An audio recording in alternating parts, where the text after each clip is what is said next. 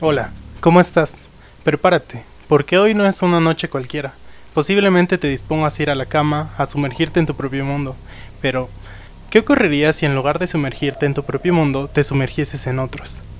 Quizás ya estés tumbado en tu cama. Mira, supongo que te encuentras totalmente a oscuras. Tu pulso se acelera y un escalofrío invade tu cuerpo hasta el punto de quedarte completamente inmóvil. Mira hacia los pies de tu cama. Crees que ahí no hay nadie, pero ¿no has sentido alguna vez la sensación de que alguien te observa? La angustia y el terror se están apoderando de tu mente, y no eres capaz de dominar la situación. Tu inquietud nos está dando forma a lo invisible. ¿Dónde está?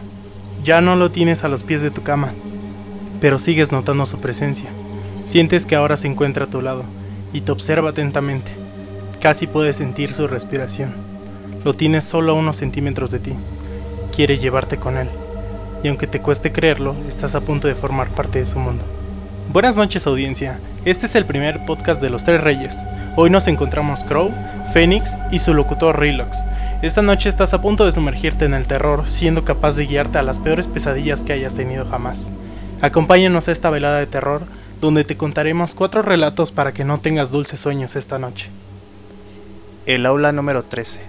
El rector era alto, corpulento y siempre llevaba traje gris con zapatos negros muy brillantes. Él era el precursor de aquel internado para niños provenientes de familias desestructuradas. Estaba anocheciendo, caía una lluvia fina y el cielo estaba cada vez más cubierto. Entre risas, Bruno se escabulló de clase y siguió al rector a escondidas. Subió los escalones despacio ocultándose tras las esquinas. Lo siguió a una distancia prudente y lo vio encaminarse a la habitación prohibida, el aula número 13. El chico observó que el rector arrastraba algo. No era un bulto cualquiera, Parecía flácido e inerte. Bruno atinó la vista y pudo distinguir dos brazos y dos piernas. Bruno contuvo un grito de pánico y bajó las escaleras corriendo. El rector sintió la respiración de alguien y lentamente se dio vuelta. Tenía la ropa manchada de sangre y sus manos estaban completamente rojas. Introdujo el bulto en el cuarto y cerró con llave. Había llegado la hora de dormir, pero no se vistió, subió las escaleras con sigilo y atravesó con cautela el oscuro pasillo apenas alumbrado por una tenue luz proveniente del aula número 13. El muchacho se acercó hasta la puerta andando de puntillas y paró frente a ella. Guiñando un ojo, se arrimó al ojo de la cerradura para escudriñar en su interior. Casi de inmediato, se abrió la puerta con violencia. Dos manos robustas lo agarraron con fuerza y lo arrastraron hacia adentro. El mayordomo. Tenían planificado una importante reunión cuando mi mayordomo se ausentó sin justificación alguna. Llamé reiteradamente a la agencia para que encontraran a una cuidadora por horas, y tras insistir inútilmente, partí hacia la sala de reuniones abrumado por la idea de tener que dejar a solas a mis dos hijas, y sin ninguna persona responsable a su cuidado. Al llegar a casa, vi aquella nota colgada en la puerta que decía así. Si le queda algo de valor, entre y verá lo que le espera. Cuando traspasé el umbral, entré con la esperanza de que aquella nota fuese solo una broma. Siempre he padecido del corazón y dije para mis adentros, no, no puede ser verdad. Al subir las escaleras y al entrar en mi habitación, me encontré a mis dos hijas tiradas en el suelo, como si fuesen dos muñecas. Tal fue mi impresión en aquel escenario que no me percaté de aquella presencia que se echaba detrás mío.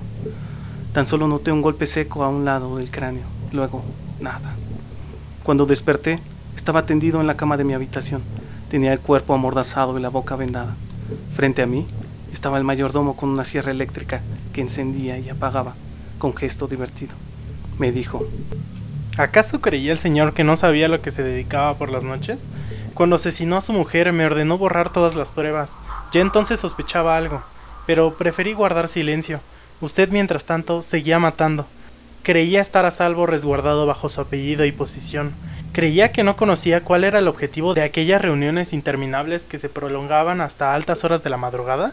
Pues sí, señor, yo lo sabía todo, pero aquellas dos niñas a las que secuestraron la semana pasada, para que usted pudiera divertirse con ellas, eran mis dos hijas.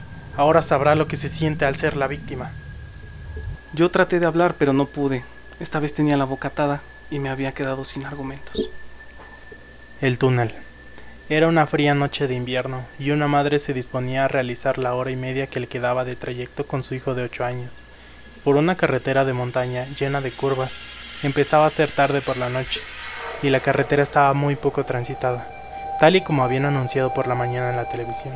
Se puso a llover de forma agresiva, empañando todo el cristal rápidamente. La madre, con la intención de distraer a su hijo, puso la radio. En la sección de noticias y mientras estaban hablando del partido de fútbol de fin de semana, interrumpieron la programación con una noticia de última hora. Debido a las fuertes lluvias y a una caída de tensión repentina, los sistemas de seguridad del centro penitenciario y de salud mental de los Pirineos ha quedado inutilizada, provocando la fuga de varios internos. Pedimos mucha precaución a todos los habitantes de la zona y les pedimos que no salgan de sus casas durante las próximas horas. La policía solucionará el altercado tan rápido como le sea posible. En aquel momento la madre notó un escalofrío que le recorrió toda la espalda, pues no se encontraba muy lejos del centro.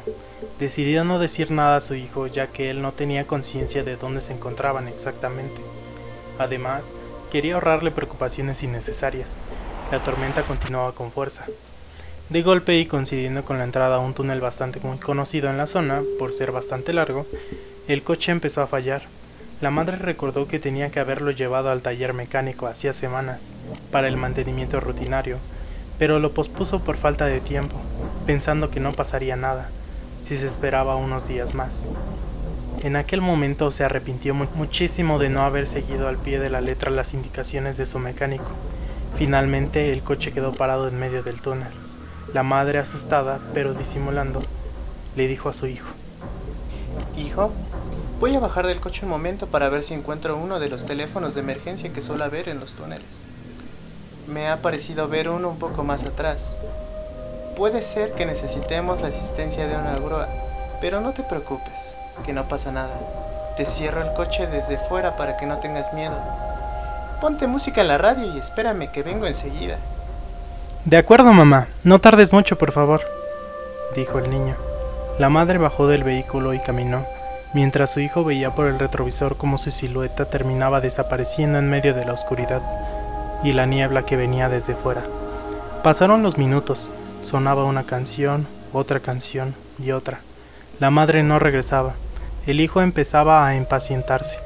Finalmente, y después de esperar un rato bastante largo, el niño vio algo que se movía por el retrovisor, como a unos 50 metros del coche. Era una silueta, y no se parecía mucho a la de su madre. La alegría le duró una fracción de segundo, pues seguidamente una sensación de terror absoluto se apoderó de su cuerpo. Alguien estaba caminando lentamente hacia él y parecía que llevaba algo en la mano. A medida que la silueta se acercaba, la visión se volvía más clara, dejando claro qué es lo que llevaba en la mano. Era la cabeza de su madre. El sueño. Algo le despertó. Era el sonido extraño, como el producido por una pala arañando la tierra. Al lavarse la cara recordó la pesadilla de la noche anterior. Ese mal sueño ya formaba parte de su vida. Cada vez que entraba en ese estado se veía caminando por aquella calle desierta, sin imaginar que alguien seguía sus pasos. Nada podía hacer por evitarlo. Un tremendo hachazo hundía su cráneo y cuando despertaba aún temblaba de espasmos por el impacto del filo metálico en su cabeza. Ese sueño se repetía noche tras noche. Pero el sueño que tuve la noche siguiente era distinto. Ya no recorría aquella calle desierta esperando lo inevitable, sino que caminaba a través de una sombría ciudadela de mármol, sembrada de ángeles y hermosas esfinges que parecían retosar sobre las lápidas. Cuando llegó al panteón, uno de los nichos llamó su atención de inmediato, por lo que pudo leer en su inscripción. Despedía una columna de niebla fétida con un vago aroma dulzón. El texto citaba su propio nombre, y el día y el año de su muerte. Y a pie de fecha una extraña dedicatoria que rezaba. Las almas perdidas siempre acaban regresando al cementerio.